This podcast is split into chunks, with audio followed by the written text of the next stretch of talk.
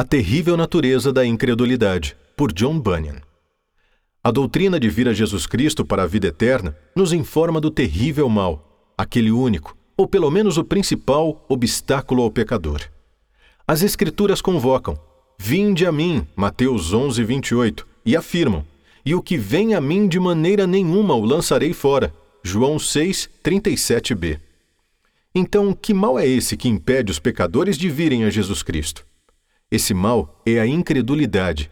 Porque se pela fé chegamos, então é pela incredulidade que nos afastamos ou nos mantemos distantes. Portanto, o mesmo mal que a princípio fez o mundo separar-se de Deus é também o que nos mantém longe dele até hoje. Hoje, porém, a incredulidade pode passar desapercebida, agindo com maior facilidade. Esse pecado pode ser chamado de diabo branco, porque muitas vezes, em suas ações maliciosas na alma, nos engana se passando por anjo de luz. Sim, a incredulidade age como se fosse um conselheiro do céu. Portanto, observo a seu respeito.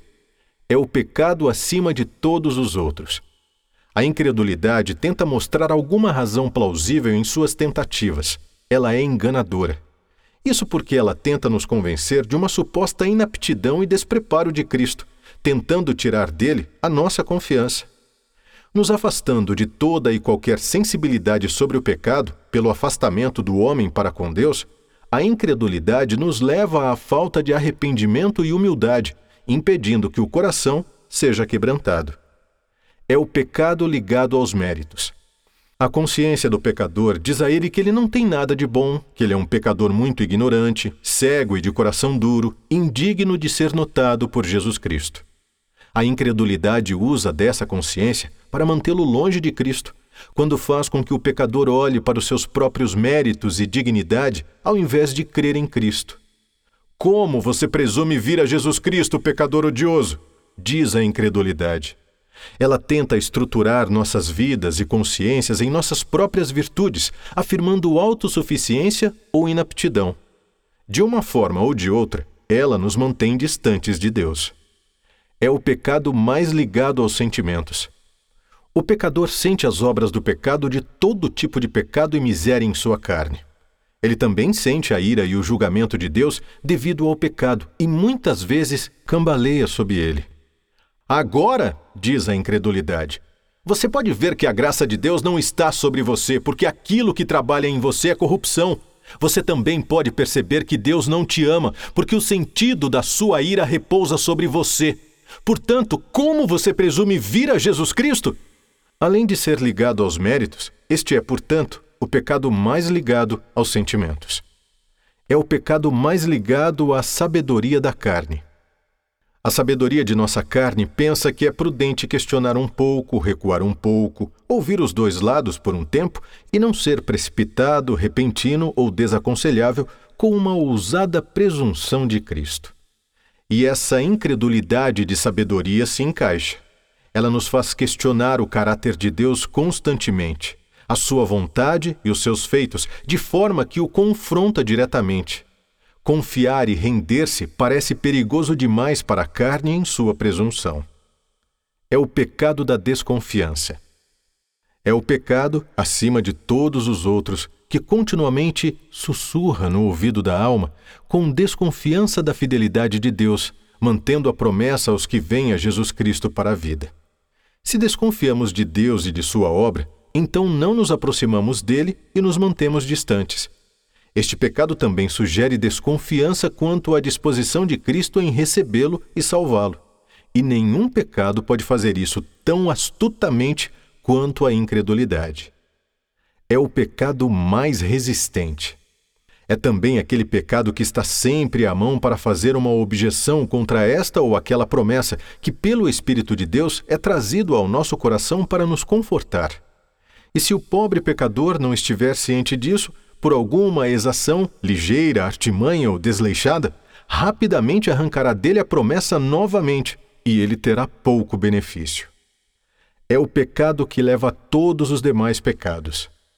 A incredulidade, ao nos tornar desconfiados, receosos, egoístas, endurecidos, resistentes e autossuficientes, faz com que busquemos a satisfação em outros meios, mesmo que sejam ineficazes para o pecador. Dessa forma, torna-se o condutor de todos os abismos da alma. É o pecado da separação. A incredulidade é, acima de todos os outros pecados, aquele que enfraquece nossas orações, nossa fé, nosso amor, nossa diligência, nossa esperança e devidas expectativas. Ele até tira o coração de Deus no dever, tornando-nos exatamente o oposto do caráter de Deus e da sua vontade manifesta. Este é o pecado da divisão, da separação. É o pecado da enganação.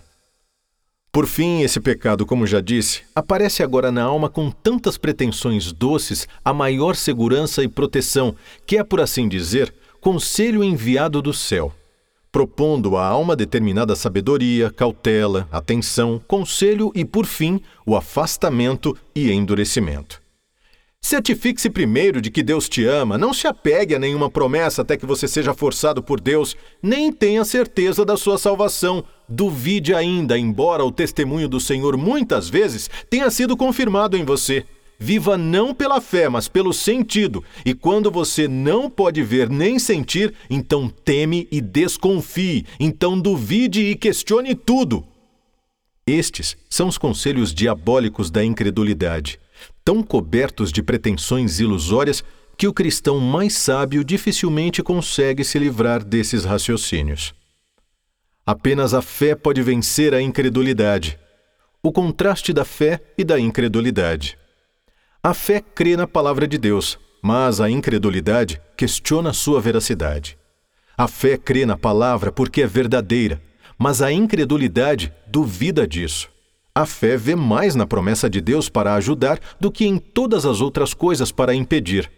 Mas a incredulidade, apesar da promessa de Deus, diz: Como podem ser essas coisas?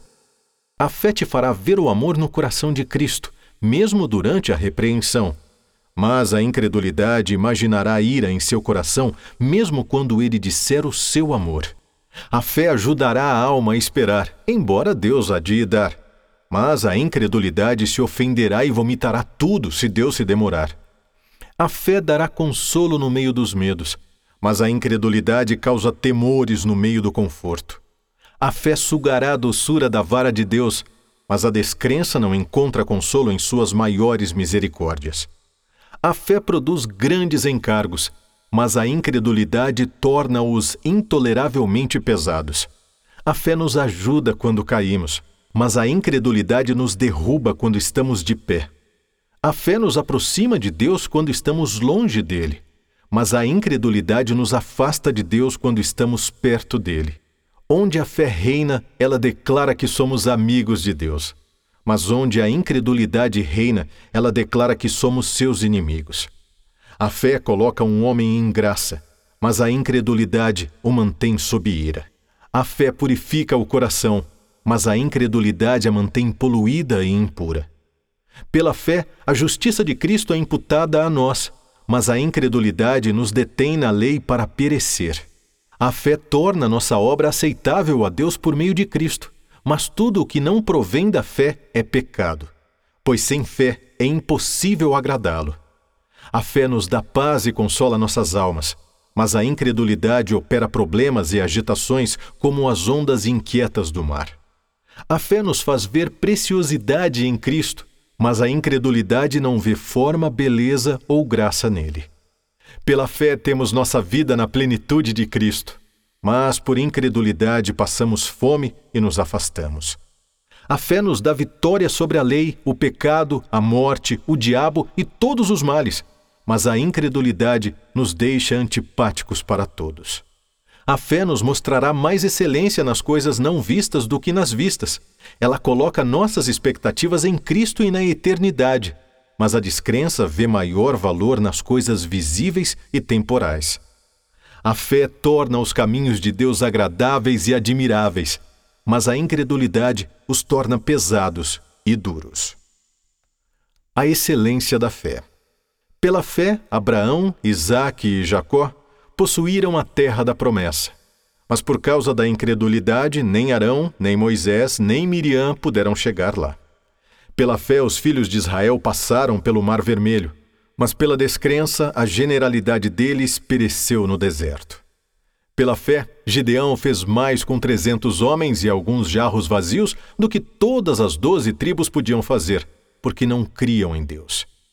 Pela fé, Pedro andou sobre a água, mas por incredulidade ele começou a afundar.